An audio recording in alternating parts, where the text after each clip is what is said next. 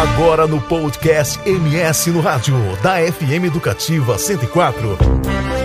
Você acompanha a entrevista do dia com os jornalistas Joel Silva e Eva Regina.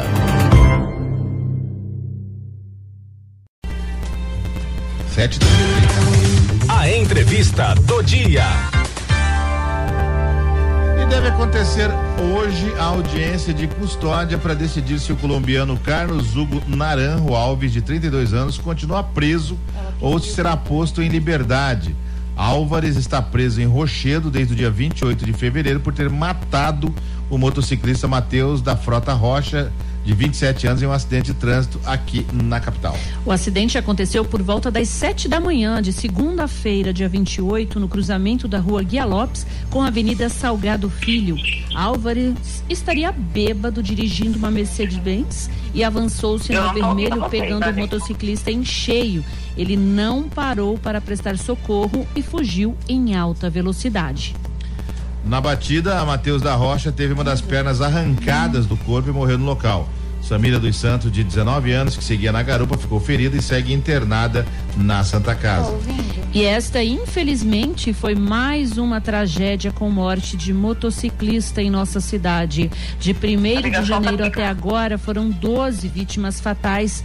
Sobre essa situação de violência Melhorou? no trânsito, a gente conversa agora, ao vivo, por telefone, com Ivanise Rota, que é chefe de educação para o trânsito da AGETRAN. Ivanise, bom dia. Bom dia, Eva Regina, bom dia, Joel, bom dia, Quartim, bom dia a todos os ouvintes.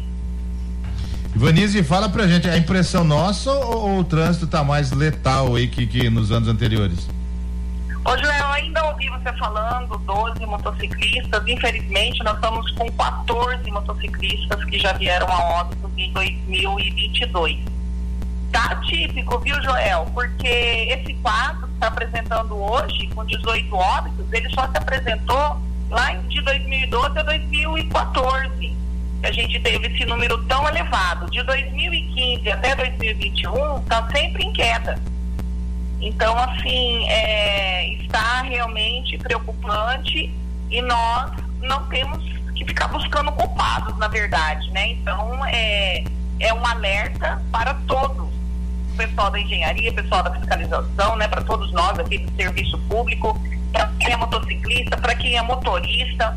Então, por eu não estar em cima da moto, por nós não pilotarmos moto, nós também temos que nos preocupar com todo mundo que está no trânsito então, não devemos nos isentar de que, ah, não, eu não ando de moto, o problema não é meu, o problema é seu sim.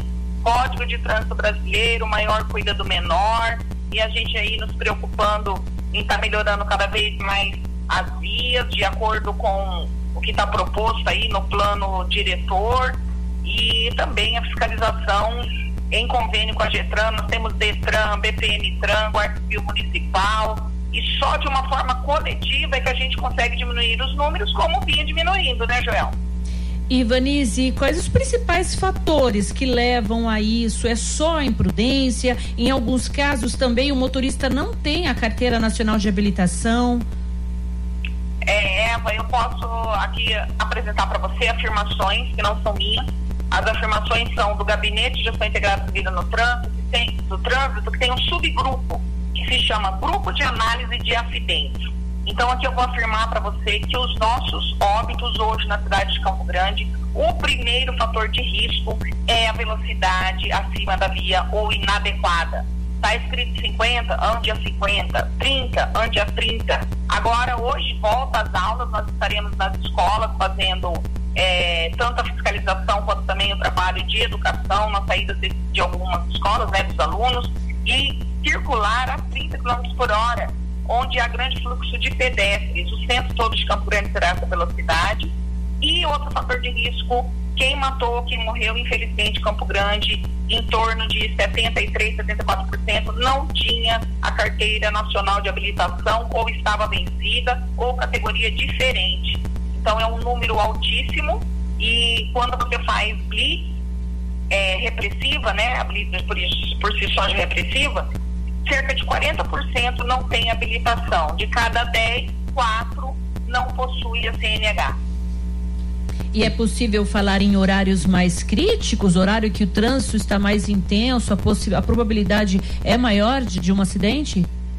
Eva Regina, por incrível que pareça, quanto mais livre o trânsito, quanto mais nós não temos o movimento, maior estão sendo os óbitos. Então, os óbitos eles ocorrem geralmente nas madrugadas e noturna, quando o trânsito está livre.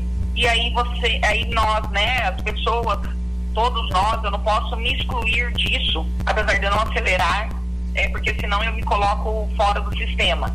Acelera, por quê? Porque o trânsito está livre, não tem barreiras, não tem congestionamento, e aí já é, ingeriu bebida alcoólica e, a, e se sente mais seguro do que deveria. Quando há um congestionamento e trânsito lento, pelo contrário do que se acha, aí que não ocorrem os acidentes, ocorrem pequenas batidas com danos materiais. Agora, é, a gente sabe que não é fácil né, melhorar isso tudo aí, mas tem alguma algum estudo para potencializar aí a, a, fiscalização, a educação? O que é que vocês estão pensando com respeito a isso? Na verdade, nós é, as ações né, começam na porta das escolas. A gente começou quando voltaram as aulas. Isso acaba a presença policial em todo mundo, isso não é em Campo Grande nem no Brasil. Essa presença de seja de Guarda Municipal, de Detran, de PM de Agetran, ele inibe o comportamento. Então, o ser humano, quando ele se sente fiscalizado, ele acaba, sim, não cometendo infração. Qual é o objetivo de ter polícia na rua, de ter agentes de trânsito? O objetivo é que a pessoa não cometa a infração. Então, não é multar. Quando você recebe uma multa, quer dizer que é um acidente, um acidente a menos. Porque se você recebeu uma multa, é porque você cometeu uma infração e, felizmente, não se acidentou. Então, quando a gente começa a ter essa visão, há um coro aí minoritário que, que questiona muito a questão de PRF, que seja PRE, questiona a questão da fiscalização, porque ele multou. Não, ninguém aqui multa motociclista e motorista. A multa, ela acontece para os infratores. Nós temos que ter isso em nossa mente. A partir do momento que você não é um infrator, você tem ali uma polícia para proteger a sua vida e a vida de todo mundo que nós amamos. Importante que é um cuidado de todos, então, né, Ivanise? Nós acabamos de conversar com a chefe de educação para o trânsito da Getran, Ivanise Rota. Muito obrigada pelos seus esclarecimentos aqui no MS do Rádio e tenha um ótimo dia. Obrigada, Eva, Joel, Martinha, todos do FM 104. E eu desejo a vocês e todos os ouvintes que retornem todos os dias com saúde e segurança para os seus lares. Juntos, salvamos vidas.